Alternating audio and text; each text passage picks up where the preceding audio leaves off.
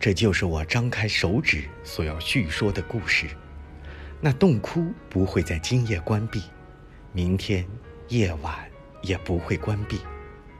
额头披满终生的土地，一只坛子，我头一次，也是最后一次进入这坛子，因为我知道只有一次。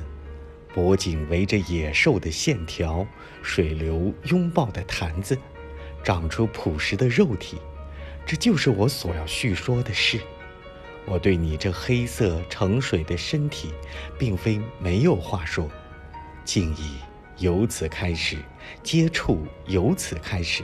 这一只坛子，我的土地之上，从野兽演变而出的秘密的脚，在我自己尝试的锁链之中，正好，我把嘴唇埋在坛子里，河流糊住四壁。一棵又一棵栗树，像伤疤，在周围隐隐出现；而女人似的故乡，双双从水底浮上，询问生育之事。